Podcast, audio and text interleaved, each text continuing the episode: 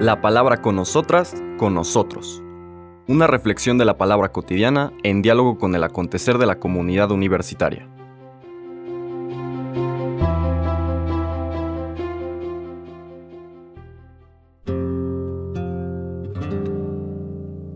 Hola, buenos días.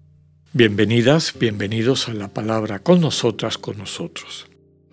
Terminamos el mes de agosto, este jueves 31 de la vigésima primera semana del tiempo ordinario, y retomamos nuestro caminar por el Evangelio de San Mateo.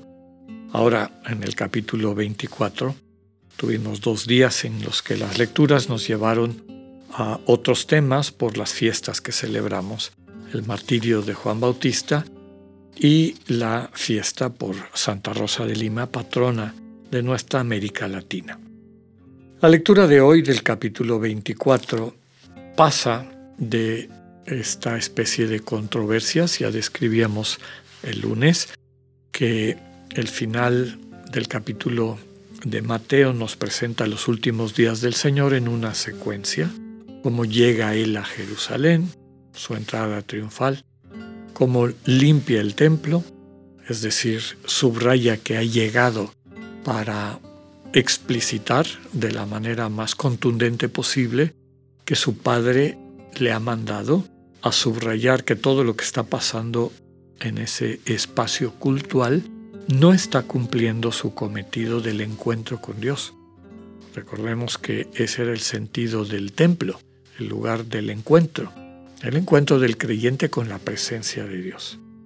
Subraya ese texto que a ese templo, ese lugar de encuentro, lo han convertido en una cueva de ladrones.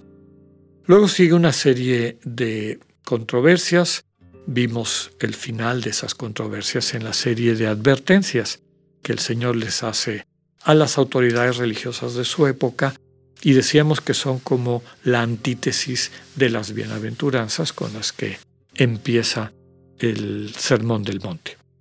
Después de ese bloque de controversias que nos permite entender esta creciente como animadversión de las autoridades religiosas y hasta cierto punto civiles, porque recordemos que el Sanedrín era el que gobernaba más o menos la mayor parte de la vida del pueblo judío que habitaba Judea, con algunas excepciones, como aprendemos también del relato de la pasión, no podían sentenciar a muerte a alguien, pero básicamente gobernaban la ciudad, gobernaban el lugar bajo la mirada, el escrutinio permanente del imperio romano, ¿no? en particular del prefecto, que estaba puesto para velar los intereses de Roma en ese texto.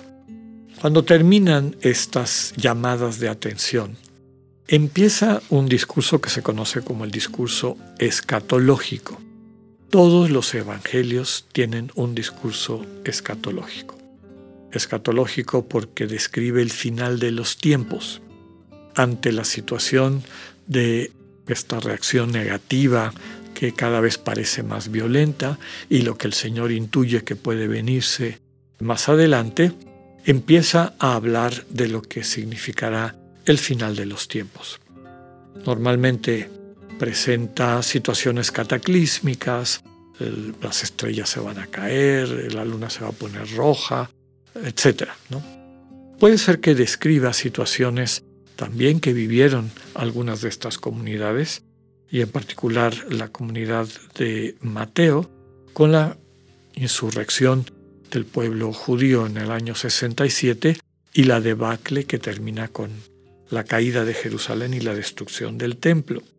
Pero bueno, lo que está subrayando es que está por acercarse la intervención de Dios en la historia humana, que más allá de los juicios y los cálculos de los seres humanos, Dios va empujando esa historia hacia su proyecto de vida plena.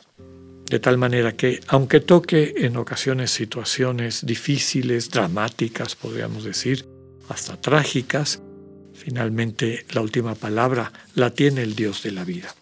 Es en ese contexto que está la lectura del día de hoy, es parte de ese discurso escatológico Y en este capítulo 24, los versículos 42 al 51 relatan. En aquel tiempo Jesús dijo a sus discípulos, Velen y estén preparados, porque no saben qué día va a venir su Señor. Tengan por cierto que si un padre de familia supiera a qué hora va a venir el ladrón, estaría vigilando y no dejaría que se le metiera por un boquete en su casa. También ustedes estén preparados, porque a la hora en que menos lo piensen, vendrá el Hijo del Hombre. Fíjense en un servidor fiel y prudente, a quien su amo nombró encargado de toda la servidumbre, para que le proporcionara oportunamente el alimento. Dichoso ese servidor si al regresar su amo lo encuentra cumpliendo con su deber. Yo les aseguro que le encargará la administración de todos sus bienes.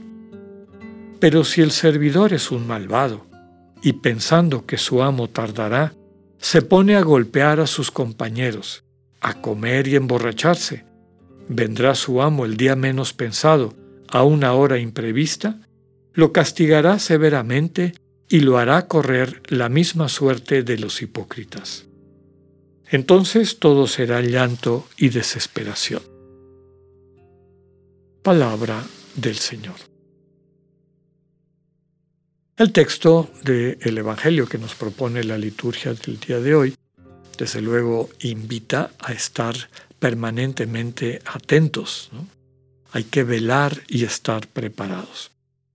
En muchas ocasiones he subrayado que el pecado se sustenta en una actitud humana que nos impide reconocer el amor de Dios que finalmente es el que transforma, sana y redirecciona nuestras vidas hacia la plenitud. Y esa actitud que nos impide dejarle a Dios transformar así nuestras vidas es vivir distraídos. Nuestra atención no está puesta en lo verdaderamente importante, que es esta relación con el Señor y lo que esa relación significa para nosotros, sino que vemos lo que pues la realidad del mundo o nuestras propias heridas y lo que se ha ido constituyendo en nuestras vidas nos va determinando, nos insensibiliza, nos, nos dificulta este descubrimiento de lo verdaderamente importante. Todas estas invitaciones que acabamos de escuchar es a que dejemos de estar distraídos, distraídas, y pongamos nuestra atención en el Señor. Velen y estén preparados. Es decir, manténganse despiertos, mantengan puesta su atención en aquello que es fundamental y estén preparados. Es decir, de ese encuentro con el Señor se va a suscitar una serie de acciones, de actividades que es importante tomar en cuenta. No sabemos, dice el texto, cuándo va a venir su Señor. Pone el Evangelio de Mateo este, esta parábola que el Señor seguramente dijo en su vida pública de la necesidad de permanecer siempre atentos, estar siempre dispuestos a poder encarnar el amor. Siempre habrá oportunidades si no tenemos una especie de bola mágica para pretender conocer lo que es el script de nuestra vida en cuanto a oportunidades de construir este mundo que Dios sueña para nosotros y nosotras. Esta prudencia que vamos a ver llevada, descrita con todavía mayor profundidad y claridad en la parábola de mañana, nos invita como responsables, corresponsables, aunque esta eh, lectura estaba dirigida a las autoridades religiosas de la época, captar que nosotras y nosotros tenemos este mismo envío y encargo de dar el alimento a nuestros hermanos y hermanas en el momento oportuno. Si no lo hacemos, si nos dedicamos a alimentar nuestro ego, como describe el texto, golpear a los compañeros, comer y emborracharse, va a llegar el momento de poder encarnar el amor y va a pasar enfrente de nosotros sin que lo podamos concretar. Estas distracciones llevan a mayores distracciones y corremos el peligro, como veremos en la parábola de mañana, de quedarnos fuera del banquete que Dios tiene para nosotras y nosotros. Que podamos crecer en esta sensibilidad y desde esa perspectiva poder construir el proyecto de Dios. Que tengan un buen día, Dios con ustedes.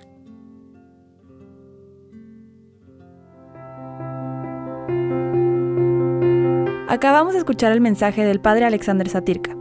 Escúchalo de lunes a viernes a las 8.45 de la mañana por radioiberoleón.com, a través de nuestra app gratuita para iOS y Android o por Spotify. Esta es una producción de Radio Ibero León en colaboración con el ITESO, Universidad Jesuita de Guadalajara.